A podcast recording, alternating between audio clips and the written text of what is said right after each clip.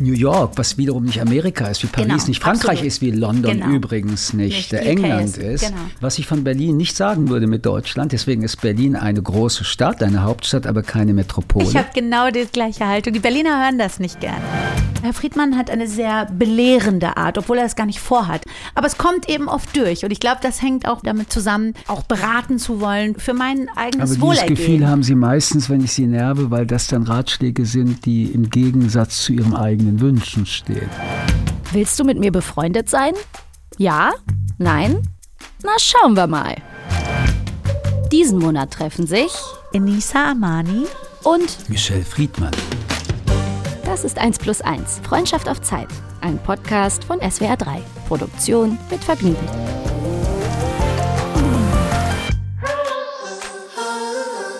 Folge 4. Lang nicht gesehen. Lang nicht gesehen, mein liebster Herr Friedmann. Das stimmt überhaupt gar nicht. Wir sehen uns.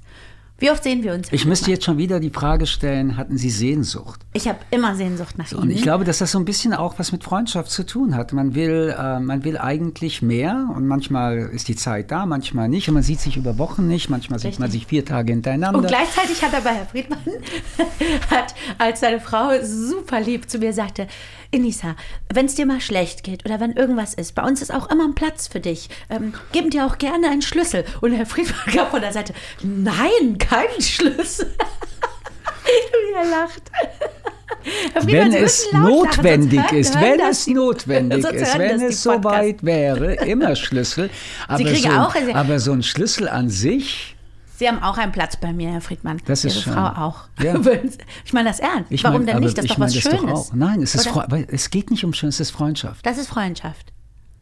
Ist aber auch was Schönes. Ist Aber Freundschaft ist Schönes? was Schönes. Ist was Schönes. Sie haben gerade erzählt, und deswegen steige ich direkt hier rein, das ist unsere vierte Folge beim 1 plus 1 Podcast, wo ich meinen lieben Freund, Herr Friedmann, dazu gebeten habe. Das möchte ich einfach an dieser Stelle auch sagen. Bin auch ganz glücklich, dass das genehmigt wurde, weil es ja eigentlich darum ging, zwei Leute, die noch nicht befreundet sind. Wir sind befreundet, aber wir entdecken uns ja auch trotzdem immer weiter. Ich habe jetzt die letzten Folgen von Herr Friedmann auch Sachen gehört, die ich bisher noch nicht wusste. Und das finde ich großartig. Ähm, äh, aber Sie haben gerade, und das fand ich so schön, wir haben gerade kurz über Amerika gesprochen und warum Menschen, obwohl die auch immer so kritisch sind, äh, auch mit der amerikanischen Politik äh, auch berechtigterweise sehr kritisch sind, aber dann trotzdem immer so eine Faszination haben. Und ich dachte immer, das ist vielleicht, weil wir mit den Filmen groß geworden sind. New York, die Taxis, die Musik. Es ist irgendwie, Amerika war so omnipräsent und dominant in der Kultur, die wir uns, ähm, äh, die auf uns eingeprasselt ist. Aber Sie haben was viel Schöneres gesagt. Nein, Amerika ist ein Versprechen. Die Freiheitsstatue ist ein Versprechen. Und der American Dream ist ein Versprechen. Natürlich sind Versprechen nicht immer Realität. Und wir wissen, dass in Amerika gerade der American Dream nach dem Motto, du bist irgendwo Küchenhilfe und wirst zum Millionär, übrigens sehr materiell äh, übersetzt, die, dieser Traum, dass das in den wenigsten Fällen stattfindet. Aber dieses Versprechen, the promise, ähm, dieser Freiheitsstatue wirkt ja eben weit über Amerika hinaus. Und wie kritisch man auch immer teilweise völlig zu Recht mit den Verhältnissen in Teilen Amerikas. Auch hier empfehle ich Differenzierung. Nicht Amerika, sondern in Teilen auch der Bevölkerung umgeht, ist es dann doch ähm, nicht nur ein Zufall, dass mittlerweile über Jahrhunderte Menschen, die ein besseres Leben wollen, als das Traumziel ihrer Migration immer Amerika haben. Ich meine, wir in Europa der, denken immer Deutschland, Deutschland, Deutschland. Aber in Wirklichkeit ist überall in dieser Welt dieses amerikanische Versprechen, die durch diese Freiheitsstatue ähm, angelegt ist und die auch am Anfang äh, doch damit auch zu tun hat, dass gerade Menschen aus Europa nach Amerika gegangen sind, weil es hier ihnen zu eng war, dass sie, das muss man dann doch sagen, auch die Urbevölkerung massakriert haben und, und das alles stimmt. Und trotzdem, wenn Sie mich fragen, was ist die Faszination Amerika, ist, ähm, alles ist möglich. Und Sie haben gerade die Kultur angesprochen. Alles ist möglich in Amerika. Sie sind weit vor der Zeit mit vielen kulturellen Impulsen. Das hat aber auch damit zu tun, dass Englisch die Sprache ist. Und in Amerika sind die meisten Menschen, die jetzt Englisch sprechen, als Native. Also ich will nur sagen, Ist das Diese ein Fake-Versprechen? Also ist das wie so eine Verkaufsstrategie oder ist das ein wirkliches, Ich glaube, ich glaube, dass wenn man, wenn man nicht zynisch ist, wenn man jetzt nicht darüber nachdenkt, was Menschen überhaupt mit Versprechen machen, ist die Freiheitsstatue, ist die Declaration of Rights, die ähm, Freiheitsrechte der amerikanischen Idee, ist ein Weltversprechen. Ich Klar. weiß, ich habe Sie schon oft gefragt, äh, warum Sie nicht äh, New York. Ich würde Paris. jederzeit nach New York gehen. Ich wollte als 18-Jähriger hingehen. Ich habe das in meinem Buch Fremd ja geschrieben. Genau. Ähm, ich wollte immer nach New York. Ich hatte als 18-Jähriger vor, in Columbia Philosophie zu studieren. Dort werde ich Professor und ich werde Chefredakteur der New York Times. Nice. Ja, wenn du 18 Wie bist, schön. hallo, Warum auch der Washington nicht? Post, hey, Äh, nein, die New York Times, nein, weil ich. New York so liebe. Und Ja. ähm, ich war für meine Eltern ähm, der Mensch, der ihnen das Sinn, äh, den Sinn, das Leben, äh, das Atmen möglich gemacht hat, ähm, nachdem sie ähm, ja als, als seelische zerrissene Existenzen aus der Shoah zurückgekommen sind. Und ich weiß das ganz genau. Ich erzählte das dann meinen Eltern. Meine Mutter wartete so zehn Sekunden. Vielleicht hat sie sich selbst erschrocken darüber, was jetzt dann rauskam. Und dann sagte sie, willst du gehen, willst du uns umbringen? Und ich glaube, viele Menschen haben so einen Moment, das ist nicht nur bei den Eltern, wo du ganz genau weißt, es stimmt dann, du gehst nach links, du gehst nach rechts, es sind zwei Leben. Ich bin hier geblieben, ein anderes Leben. Ich wäre viel lieber in, in, in New York. Und ähm, ich halte New York, was wiederum nicht Amerika ist, wie Paris Genau, nicht Frankreich absolut. ist, wie London Genau. übrigens nicht, Nicht, England ist, ist. genau. Ähm, was ich von Berlin nicht sagen würde mit Deutschland, deswegen ist Berlin eine große Stadt, eine Hauptstadt, aber keine Metropole. Ich habe genau die gleiche Haltung. Die Berliner hören das nicht gern. Ach, aber Äh, die, die hören so das viele nicht gern. Leute hören Äh, nicht ich- gerne, was Sie oder ich sagen. Ich höre mir Dinge an, die ich nicht gerne höre. Aber es ist, sagen wir, mein, Ja. mein Ich da sehe ich in Paris geboren bin. Es ist die Atmosphäre, eine die Bevölkerung, fehlt. die sich nicht gerne hat, eine Bevölkerung, die nicht Metropolenbevölkerung sein will. Und natürlich gibt es viele Menschen, die gerade in Metropolen, elend sind. Aber trotzdem diesen Spirit dieser Idee, wir sind mehr als so ja, kategorisierbar, also die Lust auf Menschen von außen hat. Richtig. Äh, wer ist noch Ur-New Yorker? Genau. Das sind Menschen, die seit immer wieder kommen und gehen. Also weg von diesem kleinen Seitenstrang.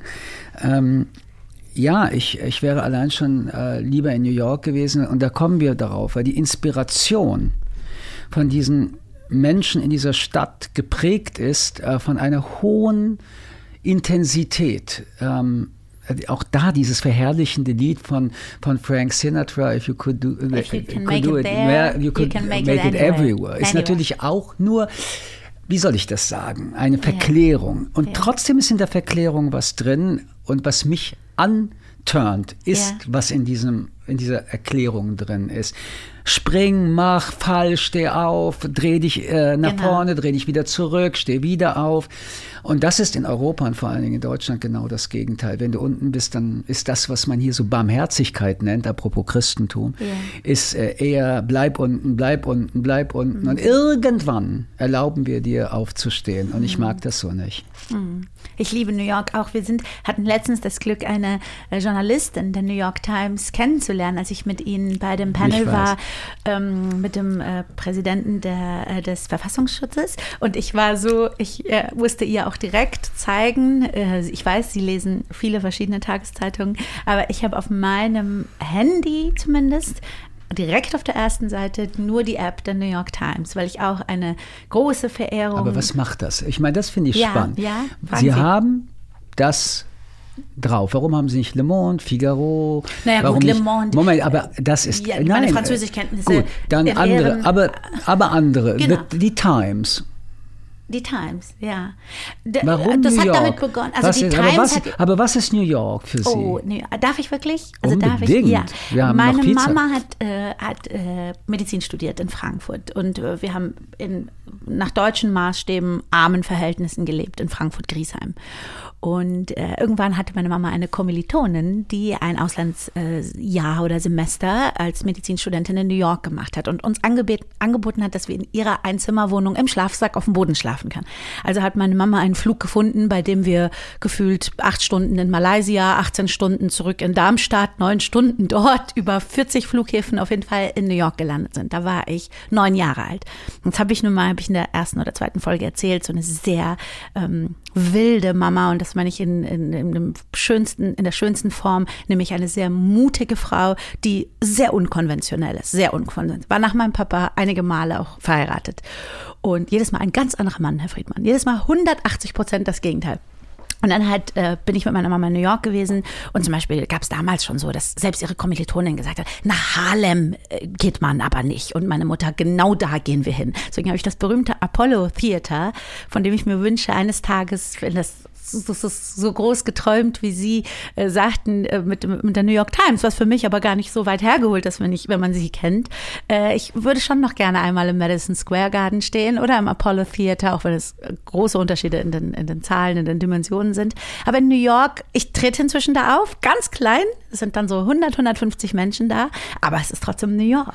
Ja, und aber, aber dann, ich, hab, dann, ich möchte Ihnen was erzählen. Dann war ich, ähm, war ich zum Beispiel, hat meine Mama mich durch alle Museen der Stadt geschleppt, die keinen Eintritt hatten, weil wir kein Geld hatten. Und war im berühmten Guggenheim-Museum. Und ich habe nichts verstanden von der Kunst, die da ausgestellt war. Aber meine Mutter auch nicht. Sie hat mir nicht erklären können, was es war. Aber, und ich weiß noch, ähm, wie ich erst später, Jahre später erkannt habe, was das mit mir gemacht hat. Diese, diese, diese, diese Stadt hat eine Energie, die auf, die auf dich abfärbt, eine Atmosphäre, ein Eindruck, auch sich nicht fremd zu fühlen, dass man das Gefühl hat, kein Mensch guckt dich irgendwie an, als gehörst du hier nicht dazu. Und, ähm, das und trotzdem ist will man in New York nicht arm sein und trotzdem will man in New York. Sie, also Sie wollen nirgendwo auf der Welt arm sein. Das ist das Los in, der Welt. Ja, aber es gibt, es gibt Orte, wo man sich zum gruselig. Beispiel mehr um dich kümmert, wie in Deutschland. Natürlich. in Amerika kümmert man sich gar nicht um dich, aber ich wollte nur sagen, aber jedes Mal, wenn ich in New York lande, schlägt ja. mein Herz und mein, ja. mein, mein ja. Puls und mein Blutdruck. Aber dann komme ich zum Officer der Officer an der Grenzkontrolle. Und dann schlägt gar nichts gut, mehr, weil dieses, halt die diese abweisende, genau. autoritäre. Art, ähm, das ist nämlich auch die andere Seite.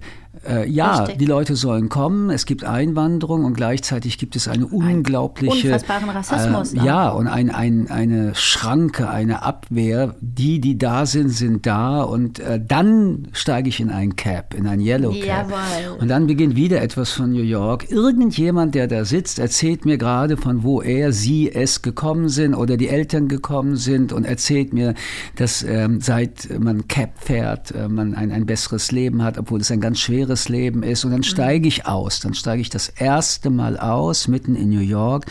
Und dann überkommt mich nochmal diese Welle von, von Geräuschen, von Menschen, die an ja. mir vorbeirennen.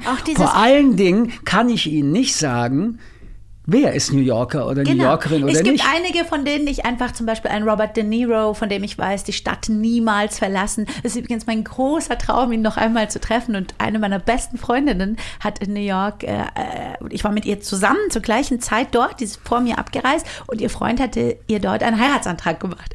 Und sie rief mich. Ich habe in New York geheiratet. Ah, das wusste ich nicht, ja. Herr Friedmann. Wir haben religiös in New York geheiratet, klar. Das wusste ich nicht. Das ist aber es schön. Es musste New York sein. Oh, das ist aber schön. Mensch, warum waren wir damals nicht schon befreundet? Dann wäre ich geladen. Ja, weil diese Sendungsaufzeichnung jetzt bei Folge 4 ist. Ach, Herr Friedmann, das ist aber schön. Es musste New York sein.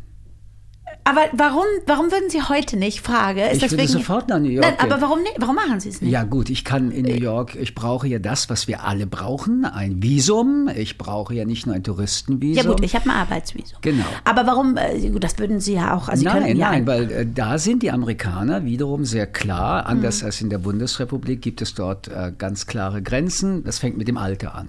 Alles, was älter als 45 ist, Sie zero sind doch points. nicht älter als 45. Zero points, nein. Aber ich bin eben älter als 45. Wie viel wollen wir hier gar nicht verhandeln. So, das zweite ist, mhm. was ist dein Beruf? Also bist du IT-Spezialist, bist du mhm, Chefarzt für Herzkrankheiten oder bist du äh, jemand, der das Wort und noch dazu das Deutsche und nicht das Englische als seinen Beruf hat? Sie wissen, Zero dass, wenn ich dort arbeite, zahle ich aber Steuern in Deutschland. Äh, das durfte ich aussuchen ich nicht, und ich habe gesagt, Ihr Finanzamt, ich habe Sie nicht gefragt, aber jetzt haben Sie darüber erzählen. gesprochen. Ich okay, so. Und ja. dann bleibt so ein bisschen das Geldthema, aber das ist mittlerweile so inflationär, weil überall Leute Geld haben, die nach Amerika auch wollen. Also ich komme einfach nicht rein. Ja. Ich erlebe mich als ein unerwünschtes Migranten, der in Amerika rein will, Verstehe. aber nicht darf. Verstehe. Aber Sie würden, also ange, mal angenommen, Ich Sie hätten morgen die Green. Card. Wenn ich, Ja, aber ein, ich muss Sie wenn ich einen Job fragen. hätte. Sie, ich brauche einen Job. Ich muss Verstehe. arbeiten. Ich liebe es. Aber Sie schreiben, Sie können ja genau. auch auf also Deutsch wenn, dort wenn schreiben. also ja. äh, das Oberkrotzbacher Nein, Tagblatt mich als ich- Korrespondenten nach Ich New hake York jetzt nach. Herr Friedmann. Wissen Sie warum? Weil ich äh, versuche, mich selbst zu analysieren.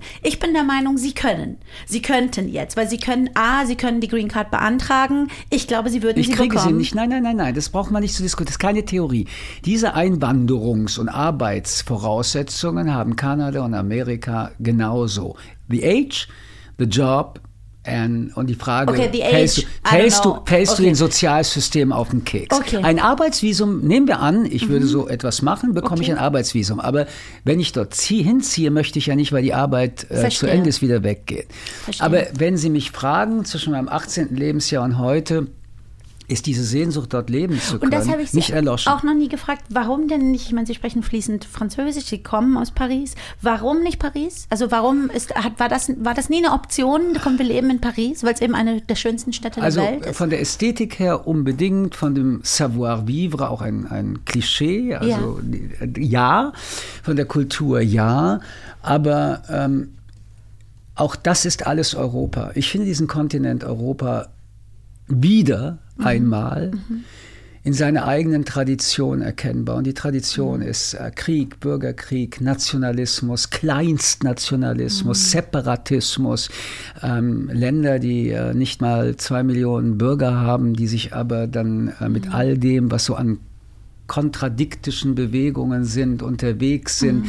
Wir haben diesen Rassismus, den es aber auch in Amerika gibt, aber wir haben hier schon eine sehr schwierige europäische Realität. Und ich rede noch nicht mal von der Europäischen Union. Man darf nicht vergessen, dass der Kontinent Europa größer ist als die EU. Und wenn Sie dann schauen, mit was wir es zu tun haben, wir gucken jetzt auf Russland oder wir gucken auf die Türkei, aber Usbekistan, all diese Länder, die autoritär sind, die äh, keine Demokratie kennen, die ihre Menschen unterdrücken, Belarus zum Beispiel, all das, dann würde ich ähm, und jetzt kommt das neue Stichwort hinzu, was gar nicht so neu ist, aber was wir jetzt spüren, Krieg. Dann würde ich glauben, dass zum Beispiel meine Kinder am Kontinent Amerika keinen Krieg erleben werden. Das ist sehr unwahrscheinlich. Aber dass meine Kinder in den nächsten 50, 60 Jahren in Europa mit Kriegen, mittelbar sind wir schon kont konfrontiert, auch unmittelbar. Das muss kein Weltkrieg sein, es muss nicht die Atombombe sein. Es sind einfach zwei ähm, Militärs, die, die aufeinander losgehen. Und ähm, wenn ich mir Halten das Sie die anschaue, ja. Atombombe, Entschuldigung, ich muss aber so konkret, weil es ja Ängste sind, neue Ängste, die ich, der ich in Deutschland aufgewachsen bin, so bisher noch nicht kannte. Und äh, Die Atombombe ist die äh, furchtbarste äh, Waffe, die je Menschen erfunden haben. Aber sie ist so furchtbar, Ja. dass die Wahrscheinlichkeit eben in so einem Kontinent wie unseren, sie einzusetzen, Mhm. nicht auszuschließen ist. Weil noch einmal, wir, wir reden ja auch im Iran über die Atombombe, aber Richtig. Mhm. Pakistan und Indien haben Atombomben. Es sind so unglaublich viele Länder. Trotzdem, das Anwenden der Atombombe ist gleichzeitig der, nicht nur Mord von Tausenden und Tausenden Menschen, auch der der Selbstmord. nächsten Es ist auch gleich der Selbstmord. Mhm. Der wenn, wenn hier Russland die. Atombombe zünden würde, Mhm. sind in Europa so viele Atombomben auf Russland äh, gerichtet.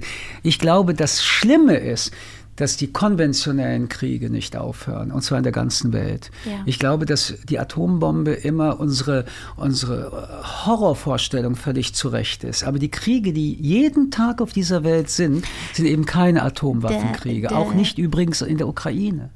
ein deutscher Philosoph, dessen Namen ich immer, äh, also ich sehr schnell leider damals wieder vergessen habe und mir bisher keiner sagen konnte, wer das war. Vielleicht können Sie das sagen. Aber der hatte diesen wunderschönen Satz, der hat gesagt, wenn wir jetzt in dieser Sekunde alle auf der Welt die gleiche Hautfarbe und die gleiche Religion hätten, mit einem Zauberstab, hätten wir in zwei Stunden neue Unterschiede, über die wir uns aber bekämpfen ja, und bekriegen. Aber würden. ja, natürlich. Wir konstruieren die Welt, wie wir sie äh, uns vorstellen.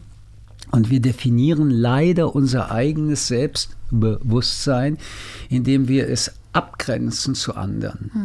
Und, äh, Hm. Identität, Zivili- ja. ja. und also Identitäten. Zivilisation ist einfach ein humanistischerer Umgang damit. Mhm. Also ähm, ich sage, du bist anders, aber deswegen töte ich dich nicht.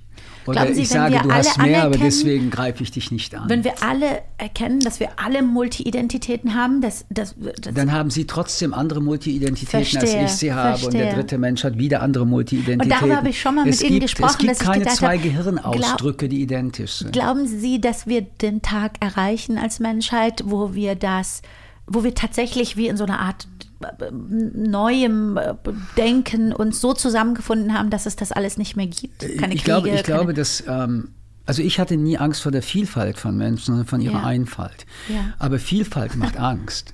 Vielfalt macht ja in mir selbst Angst. Das sind ja Widersprüche. Ich habe ja viele wollte ich Identitäten. sagen, Sie lieben New York ja, für aber seine ich habe Vielfalt. viele Widersprüche. Es geht gar nicht um New York. Es geht darum, dass ich vieles bin und das Gegenteil auch. Es geht darum, dass ich mit mir streite in den vielen Ichs, die ich auch bin. Das ist ja nicht alles äh, harmonisch, was in mir passiert. Wir sprachen ja schon in der letzten Folge von Scham, von Versagen, von Enttäuschen, weil Bedürfnisse miteinander auch in Konkurrenz sind, die aus meinen Identitäten kommen. Ähm, ich finde, das ist auch gar nicht der Hinweis, ob wir jetzt alle gleich sind. Im Nein, Gegenteil, nein, in der Unterschiedlichkeit, genau, Genau. in der Unterschiedlichkeit uns zu akzeptieren, ist das, was wir als den humanistischen, den aufgeklärten Weg versuchen. Aber wir sind da wenige Sekunden gerade dabei. Man muss sich doch auch bitte vorstellen, Ja. dass die Idee des Demokratischen, der Menschenrechte, der, ähm, der, der Anerkennung, dass jeder einzelne Mensch die Welt ist, Ja. dass diese Gedanken in dieser Welt, in der wir sind, keine Sekunden im Richtig. Verhältnis zu der langen Zeit Wir der Menschheit Zeit. ist. Wir sind am Anfang. Ja. Und ähm, manchmal geht es besser, dann gibt es furchtbare Rückschläge, sowohl privat als auch in dieser Welt mit Krieg, mit was weiß ich. Wir akzeptieren Ungerechtigkeit um die Ecke Ja. und sind aber sozial engagierte Menschen. wir, äh, wir reden davon, dass man Flüchtlinge aufnehmen muss, dass das unser Selbstverständnis ist und lassen sie ertrinken. Und können trotzdem Weihnachten feiern oder Chanukka oder was auch immer. Wir sind als Menschen Widerspruch. Die Frage, wie wir damit umgehen, wie wir uns selbstkritisch dabei betrachten, wie wir aber dann nicht plötzlich wieder autoritär gegenüber andere werden, weil wir sagen, das ist der Weg und kein anderer. Ähm, Das sind alles Verhandlungsprozesse. Das nervt, das geht auf den Keks, das kostet viel Zeit. Man denkt, man kommt auch gar nicht viel weiter. Okay, aber ich finde, dass dieser Weg alleine schon als Idee zum Gehen bereits ein unglaublicher Fortschritt ist im Verhältnis zu den Mittelalter oder den Urzeiten von Da hatte ich Menschen. mal ein sehr schönes Gespräch mit Ihnen, weil wir über Gandhi gesprochen haben. Und ich Ihnen, da haben wir über Waffenlieferungen gesprochen, über die Ukraine. Und ich weiß noch, da habe ich ganz laut und groß posaunt, Herr Friedmann, ich bin ein Pazifist. Und dann äh, hat der Friedmann in seiner scharfen Art äh, äh, mir Fragen gestellt und sagte, naja gut, äh, was ist mit dem Zweiten Weltkrieg? Ich gesagt, natürlich, ganz was anderes. Natürlich, ganz was anderes.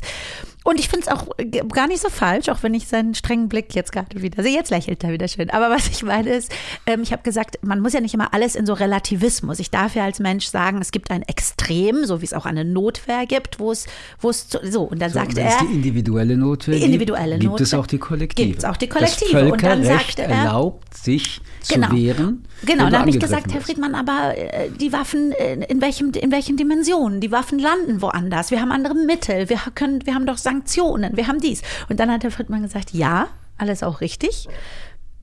Aber Sie haben auch einen Moment, äh, wo ein, jemand, ein Ukrainer jetzt in seiner Wohnung ist und jemand steht mit Waffen vor seiner Tür. Wollen Sie ihm sagen, nein, keine Waffe, weil Also wir, ich wir bin befinden uns doch bei diesem Ja. Thema wie bei einigen sonstigen auch existenziellen immer nur ähm, auf einem ganz, ganz dünnen ähm, Boden. Es ist, Mhm. ähm, es, wenn ich vom Grundsatz her sage, das Überlebensrecht des Menschen ist auch ein, ein also die Notwehr ist eine Legitimierung, dass man Gewalt anwendet. Wenn man das tut, dann ähm, wird es sehr problematisch. Wenn man dann aber sagt, okay, dann, dann machen wir mit. Jeder, der mitmacht, am Ende, ob der sich verteidigt oder der angreift, hat Blut an den Händen. Aber ich finde, dass der Mensch, der angegriffen wird, ein Menschenrecht hat, sich zu verteidigen. Mhm. Und äh, ihm das abzusprechen, wenn man, wie wir beide, in einem wunderschönen Zimmer in Berlin sitzt, es ist gut geheizt und dann Ratschläge zu geben, die genau. Ukrainer sind nicht. Äh, Aber die Amerikaner nutzen, und wir alle nutzen, raus, alle nutzen, nutzen dieses Argument, ja. um Waffen zu verkaufen. Im Endeffekt haben sie Aber die wir meisten sind, noch einmal, Tote. der Kreislauf, der Kreislauf ist furchtbar und mhm. wir sind in einem Dilemma und es gibt kein schwarz oder weiß und es gibt auch keine Farben. Es ist am Ende rot oder es ist grau. Mhm. Aber es bleibt dabei. Du greifst mich an, Schön. ich verteidige mich. Ich bin nicht da, um dir meine linke und rechte Backe hinzugeben, weil du willst mich töten. Und Aber ich finde, so ich finde das. Jesus. Bitte? Also an Jesus. Aber stell dich doch mal vor, eine Diktatur, eine angreifende Diktatur wie natürlich. Russland. Wie im Iran jetzt. Ja. Dann steht man ja. auf und wehrt sich, natürlich. Ja. Muss so. auch sein. Das heißt, irgendwann beginnt Gewalt und Gegengewalt in eine furchtbare Spirale zu gehen. Wir sind uns völlig einig. Irgendwann denkt man, man weiß nicht mehr, was Ursache und Wirkung ist. Das stimmt aber auch nicht. In mhm. diesem Fall, ganz konkret, worüber wir reden, hat Russland völkerrechtswidrig im Jahre 2014 den Krieg begonnen, kurz unterbrochen genau. und jetzt so fortgesetzt, dass wir nicht mehr blind und taub sein können. Genau. Wer weiß, hätten wir 2014 anders reagiert, vielleicht hätten wir tausende Menschenleben gerettet und uns nicht in diesem Dilemma, wie wir es uns vorreden, ähm, äh, vorhalten müssen. Aber ich bleibe dabei. Ich aber Gandhi, Herr Friedmann, ich habe da mal, aber Gandhi, aber Moment, wir sprechen gleich darüber, weil jetzt kommt gleich ein kurzer Umschlag. Ich liebe Gandhi. Ja, und ich das habe ich liebe diese Figur, ich liebe diese Person, ich liebe das Denken, ich liebe, dass es einen Menschen ja. gibt, aber nicht nur einen, aber diesen, der dafür steht, dass man wirklich sagt, Gewaltfreiheit. Aber eben diese wundervollen Idealisten, das, die brauchen wir, aber die sind dann oft in der Realität, also das sind dann eben Figuren, die da sein müssen und auch mit vorne stehen und andere auch mit sich ziehen. Wir können nicht von über außen sagen, jetzt seid doch mal bitte ihr alle Gandhis oder ihr seid alle so Gandhis. So Grundsatzsätze genau. sind meist dann auch früher oder später dogmatisch.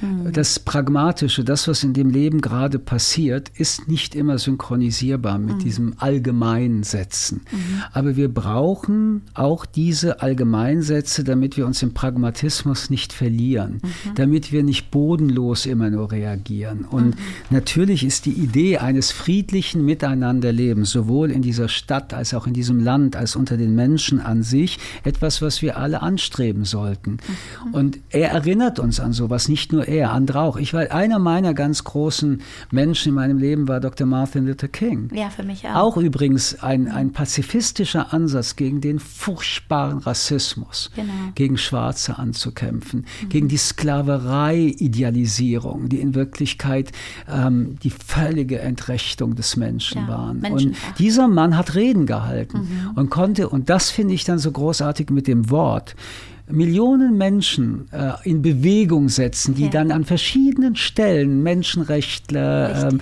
angefangen heute. haben. Und wir sind heute weit entfernt, sowas von weit entfernt, aber wir sind doch so viel weiter wiederum entfernt vom damaligen Zeitpunkt, genau. dass ich sagen muss, ja, es sind immer Menschen, die einem überzeugen. Schön gesagt, Herr Friedmann. So, ich habe hier, das ist. I had a dream übrigens, I hat Martin Luther gesagt. Genau. Und, und I had a dream, ich habe einen Traum, ja. ist etwas so unglaublich ähm, Zukunftsweisendes. Ja. ja. also ein Mann, den ich äh, sehr verehre. Ich auch. Verehre. Sehr. Ja, wir hatten ja wirklich verehre, in, in tiefer Verehrung. Äh, von ihm lerne. So, jetzt haben wir hier, also das finde ich sehr, sehr schön. Ähm, wir müssen Fragen beantworten. Und zwar, ähm, ich stelle Ihnen direkt die ersten zwei und dann gebe ich das an Sie vielleicht weiter. So. Also das, die erste ist ja sehr einfach. Äh, Herr Friedmann schreibt ein neues Buch. Wie heißt dieses? Ich glaube, kein Kommentar, weil Kein meine Kommentar. gesamte Marketing-Presseabteilung und meine Verlegerin würden mich rausschmeißen, wenn ich jetzt den Titel nenne. Aber es gibt äh, für das nächste Jahr auf der Frankfurter Buchmesse ein neues Buch. Schön.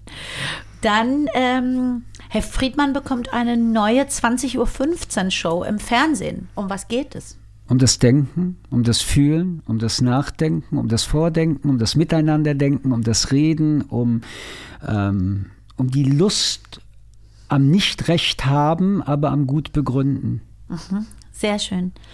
Und worüber kann Herr Friedmann immer lachen? Über sich selbst. Hm. Was für, also ich meine, hallo. Ja, das ist schön. Womit verbringt Herr Friedmann seine Freizeit? mit Büchern, mit ähm, Filmen, mit Sport, mit ähm, den, der Grundlage seines Lebens, seiner Familie und natürlich mit Freunden und Freundinnen, mit äh, Menschen, die mir einfach gut tun. Das ist schön. Und die hier finde ich sehr toll, die interessiert mich. Was macht Herr Friedmann, wenn er schlecht gelaunt ist? Was ist Herr Friedmann ist schlecht gelaunt.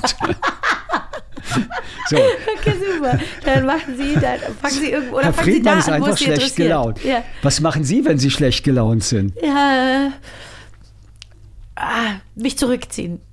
Mich zurückziehen.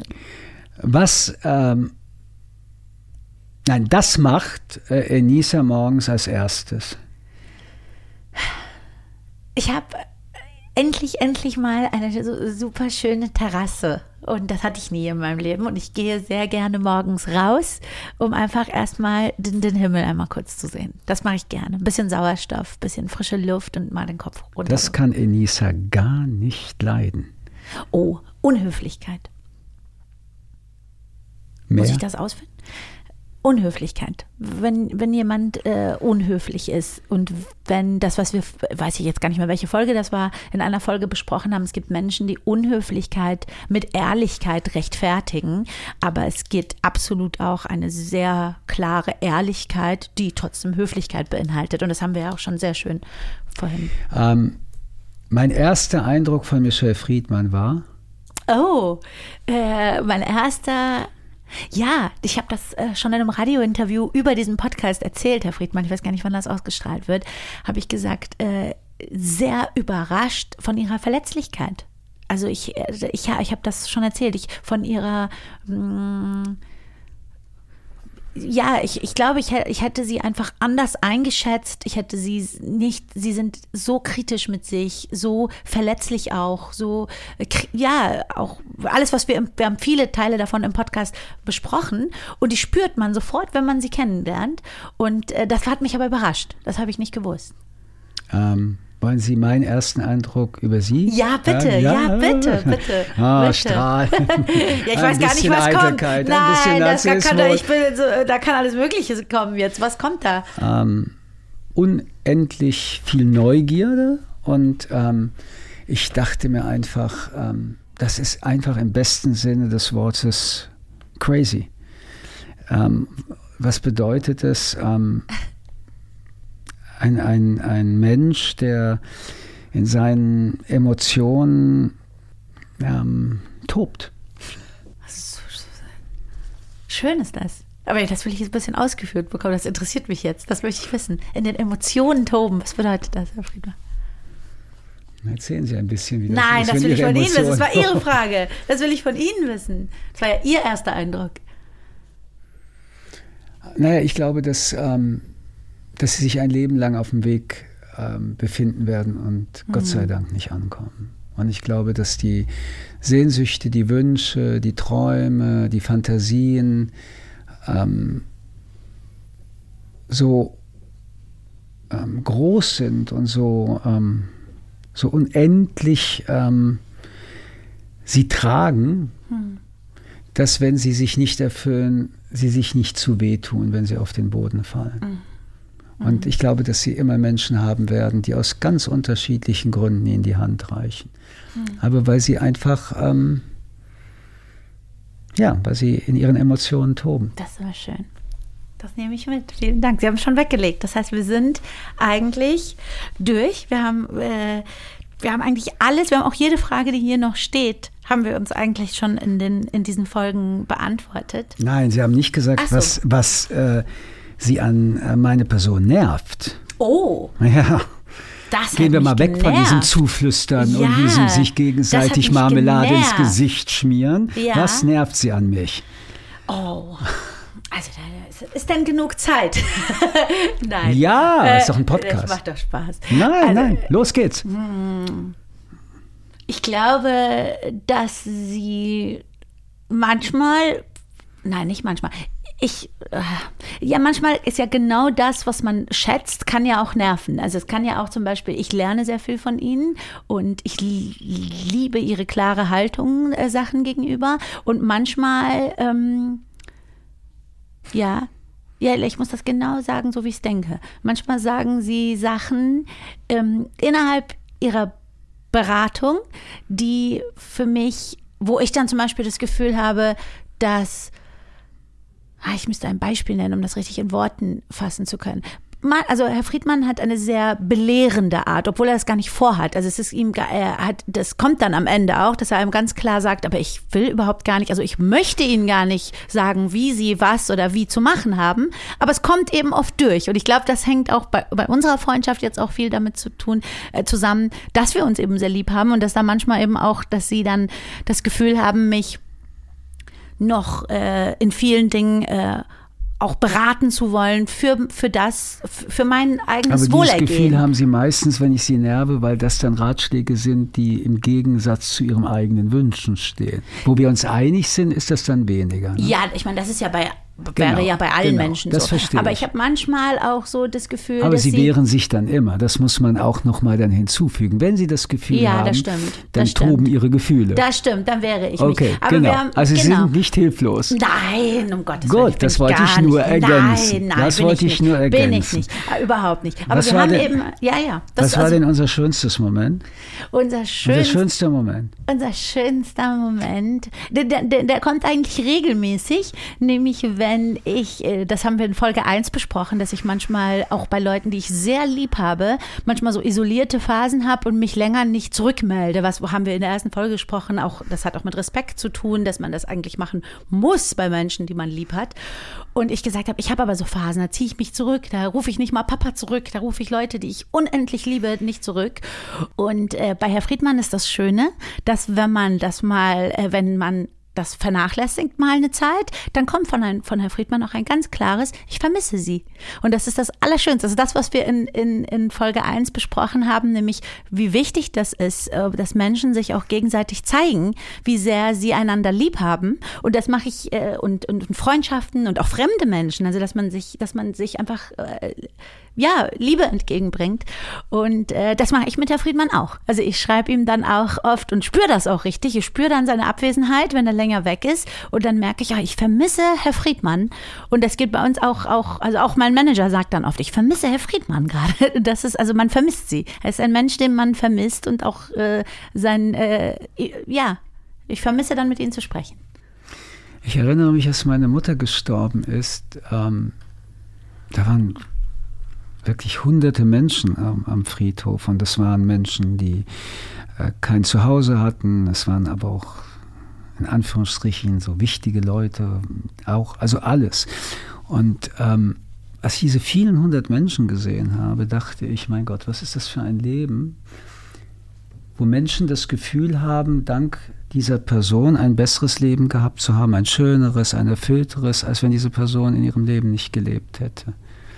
Genau. Und ich genau. finde, wenn es überhaupt etwas gibt, was, ähm, was man sich gegenseitig sagen kann, ist, ähm, mit ihnen ist mein Leben reicher geworden als ohne sie. 100 Prozent für mich auch. Und so. das ist ähm, und das ist ohne, dass ich das erzählt habe, hat mein Vater das zum Beispiel gespürt. Und als er sie das erste Mal gesehen hat, war mein Vater äh, sein, ein, ein Satz ihnen gegenüber, vielen Dank, dass sie meine Tochter so fördern. Und ich fand das so schön, weil ich weiß, was bei meinem Papa fördern bedeutet. Fördern ist bei meinem Vater in ganz einfachen äh, Begriffen definiert, nämlich, dass dich jemand äh, respektiert und dein Wohlergehen will. Und das, äh, das, äh, das fand ich Papa ganz toll. Papa soll das letzte Wort. Haben. Papa das letzte Wort.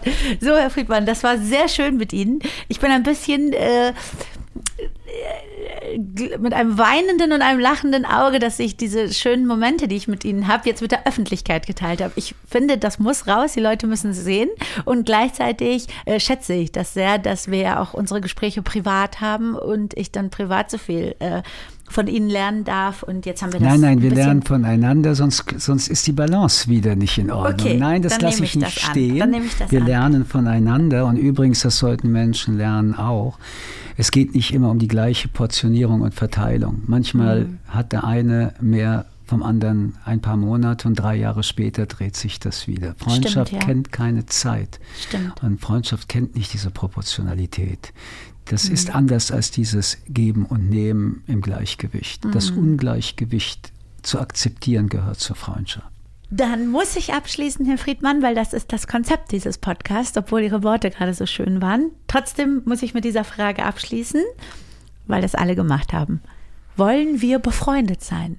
Das ist keine Frage. Das ist ein, ja, wow, muss mehr davon. Genau so geht es mir auch. Wir, ich hätte geantwortet, wir müssen befreundet ja. sein, weil Nein, wir es A schon sind. bleiben. Wir müssen Bla aufeinander aufpassen, auf diese Freundschaft und sie pflegen. Ja. Ich möchte sie nicht vermissen. Ich möchte sie auch nicht vermissen, Herr Friedmann. Dankeschön. Danke, dass Sie hier waren. Tschüss.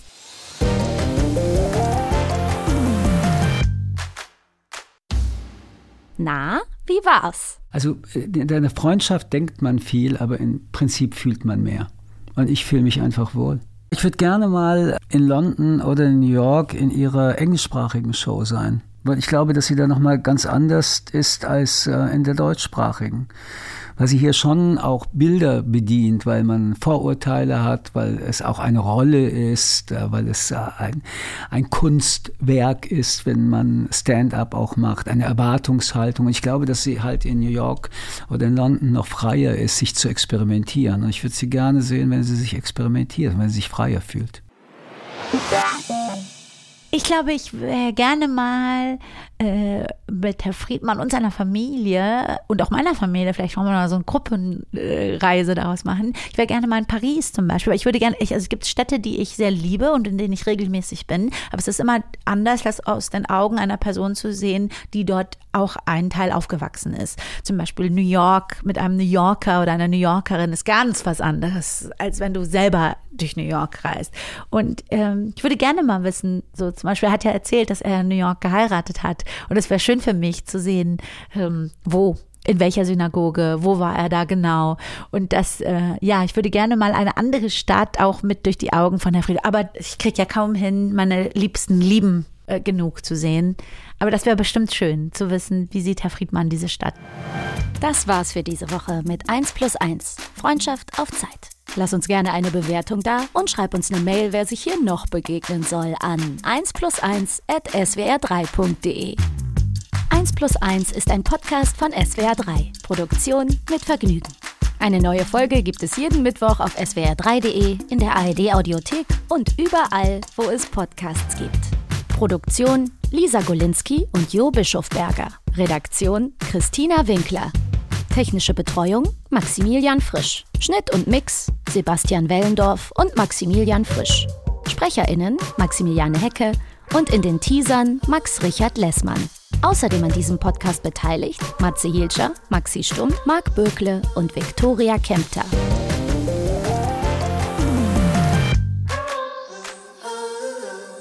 Eins plus eins Freundschaft auf Zeit macht eine kleine Pause. Im März geht es auf diesem Kanal weiter mit einem neuen Duo. Bis dahin erwartet euch vielleicht die ein oder andere Überraschung auf diesem Kanal.